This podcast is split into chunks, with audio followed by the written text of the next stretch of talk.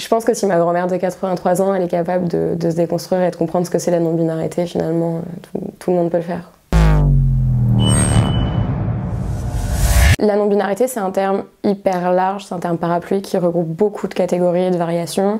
Euh, c'est juste pour exprimer le fait que tu sors d'un pôle binaire homme, femme, donc tu es juste en dehors de ça en fait. Donc ça peut être euh, neutre, agenre, donc A c'est la soustraction, donc sans genre. Ça peut être euh, polygenre, bigenre, euh, donc bi deux, donc les deux genres en même temps. Ça peut être gender queer, gender fluid, donc gender fluid comme moi. Gender fluid du coup en anglais, quand on traduit en français ça fait genre fluctuant. Donc fluctuant ça veut dire qu'il varie.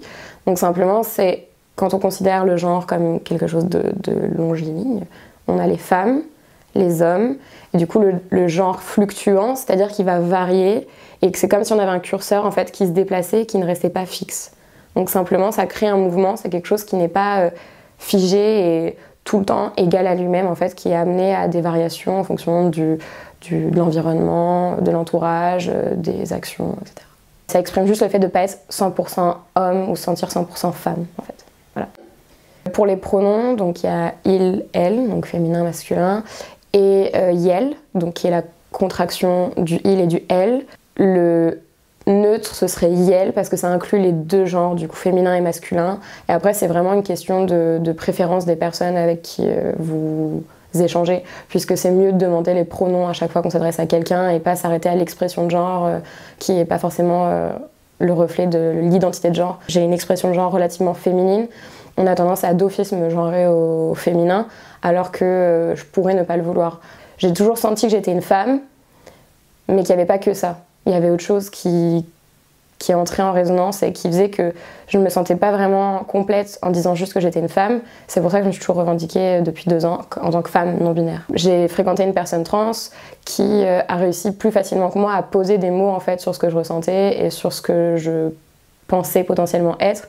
Et finalement, une fois qu'on a fait vraiment des recherches ensemble, je me suis dit, mais c'est sûr que c'est ça en fait. Jusque-là, c'était très dur de mettre des mots là-dessus parce qu'on a un manque d'informations qui est hyper conséquent euh, parce qu'on est dans une société hyper euh, cis hétéronormée donc c'est hyper difficile de sortir de ces cases là qui sont vraiment qui passent partout par l'éducation la pub l'école enfin vraiment quand on nous dit en fait euh, vous voulez sortir des cases mais vous mettez dans des nouvelles cases c'est une case qui permet surtout de rassurer en fait euh, des communautés minoritaires et marginalisées comme la nôtre.